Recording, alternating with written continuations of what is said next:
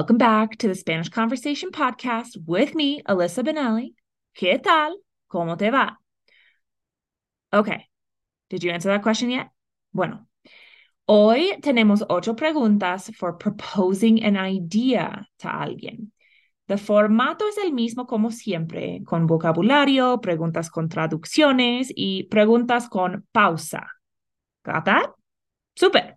Ahora empezamos con vocabulario. Los planes are plans. Preferir is to prefer.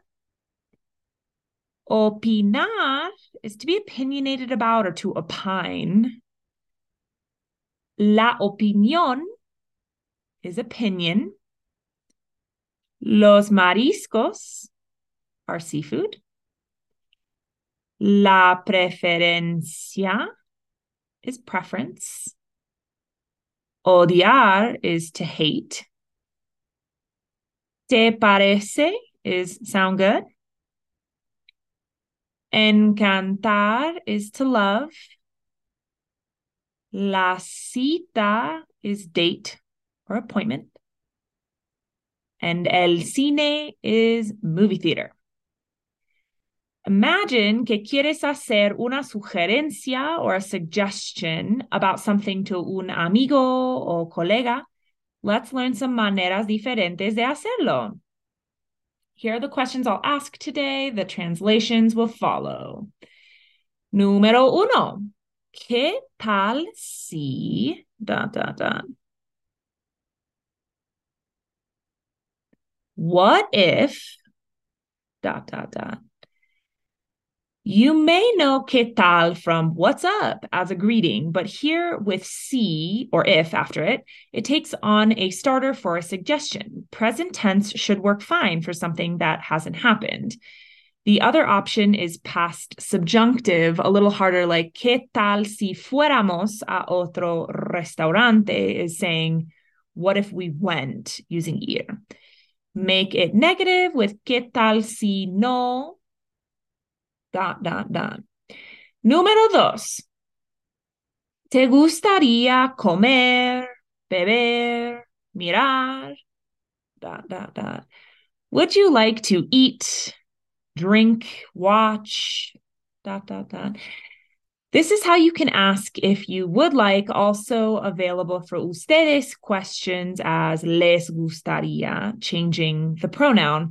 You may also say would like with quisieras for two or quisieran for ustedes, not a direct translation and a harder tense, in my opinion. Número tres.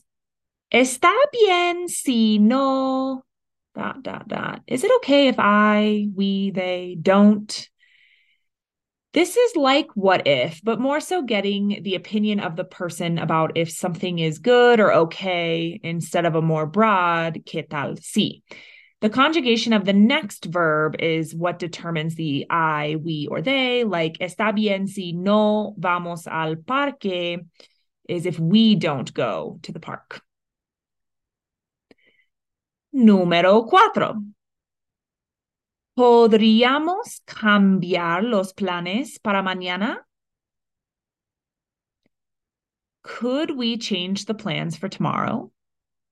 Poder in the conditional makes podríamos for nosotros, podrías for tú, etc. It's irregular. Use whichever makes sense to start your question with would, like, be able to, or could, and then usually a verb, infinitive, like volver, llamar, visitar, etc., will follow. Número cinco. ¿Qué te opinas de una cita a las ocho? What is your opinion about an eight o'clock appointment? When you want an opinion, you can ask with que te opinas, which is from the reflexive opinarse. It sounds like what do you think, but with an opinion twist. You could get fancy with opinarías for would be your opinion, or in the preterite or imperfect for an opinion about something in the past. Feel free to conjugate as you will. Número seis. ¿Cuál preferirías? ¿Mariscos o carne? Which would you prefer, seafood or beef? A mouthful for sure. If you haven't yet, try saying preferirías or even harder, preferiríamos. Got it? Cool. The conditional here adds would. So we want the preference by asking, would you prefer for tú? But you could adjust as earlier with nosotros or ustedes. If the tongue twister is too much, drop back to the present tense with que prefieres or cuál prefieren, noting the E to IE stem change. Número siete. Creo que es mejor alquilar que comprar. ¿Te parece? I think it's better to rent than buy. Do you think so? ¿Te parece is a classic for thoughts. Sound good? What do you think? It's not a reflexive here since parece is for it seems and the te is to you. So you only need to adjust the pronoun to a different IOP like le or les, nos, etc. if you want to change it. Número ocho. ¿Cuál sería el problema con da da da? What would be the problem with da da da? Here you want to try a pro and con approach. The flip side would be asking about advantages or ventajas, or perhaps benefits as beneficios.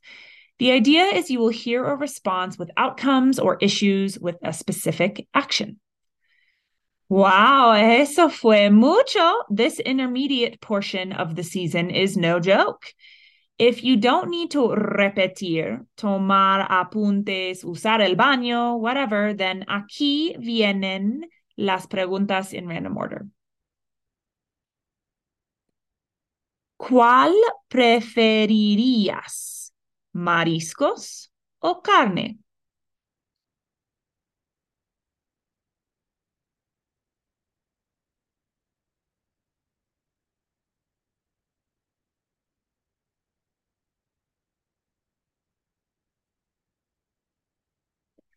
Mi respuesta es, or my answer is, típicamente prefiero mariscos pero solo cuando estamos cerca de la costa, porque saben mejor. Aquí tal vez un plato vegetariano o un bistec sería mejor. What is my hesitation with the seafood? And did you know saber also means to taste?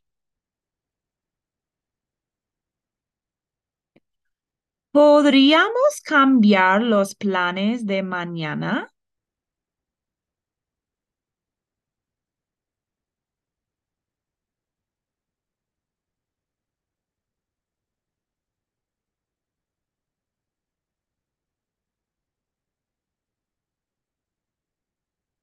Mi respuesta es, ah, sí, no pasa nada. ¿Cuándo quieres salir entonces? Estoy disponible el jueves a las seis o el domingo por la tarde. No pasa nada is no worries. When am I disponible or free?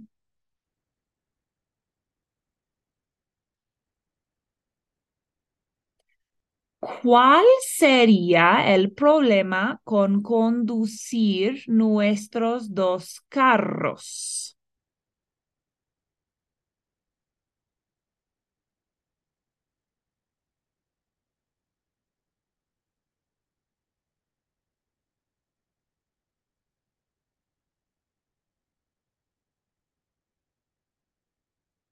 Mi respuesta es, el único problema es que tendríamos que pagar dos veces por estacionar en la ciudad, que es caro. ¿Podrías recogerme en mi casa antes de la fiesta?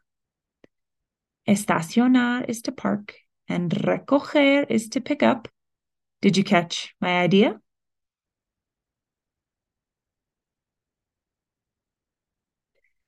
Creo que es mejor alquilar que comprar. ¿Te parece?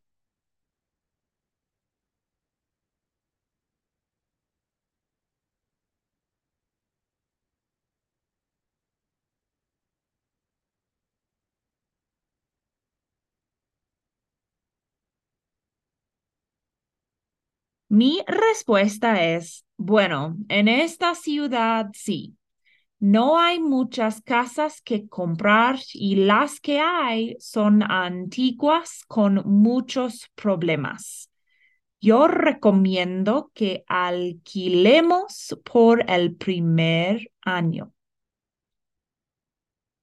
Did you catch my subjunctive recommendation at the end?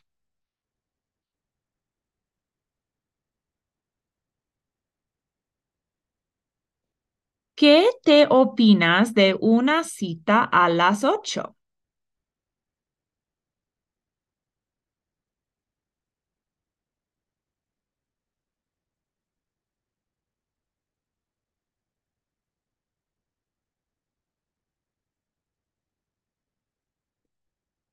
Mi respuesta es, no sé si puedo estar allí a las ocho. El tráfico es fatal a esa hora. ¿Podemos agendarla a las nueve? Fatal is rough, terrible. I'm asking to agendar or schedule at what time instead?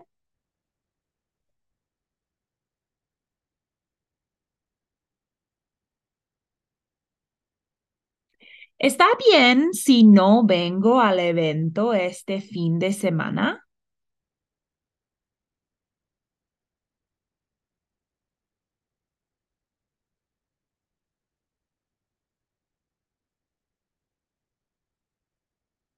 Mi respuesta es, bueno, amor, si no quieres venir, no vengas.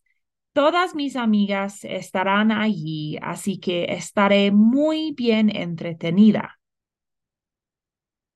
No vengas is a negative to command for what verb? Entretenida from entretener is entertained. ¿Te gustaría mirar una película en el cine conmigo?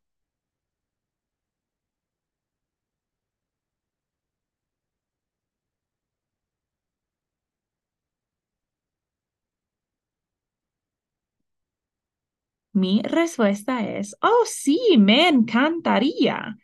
Acaba de estrenar una nueva película de Marvel y tú sabes cuánto me encanta Marvel. Estrenar is to open or come out as a movie, and acaba de is loosely translated to has just. ¿Qué tal si vamos al súper después de trabajo hoy?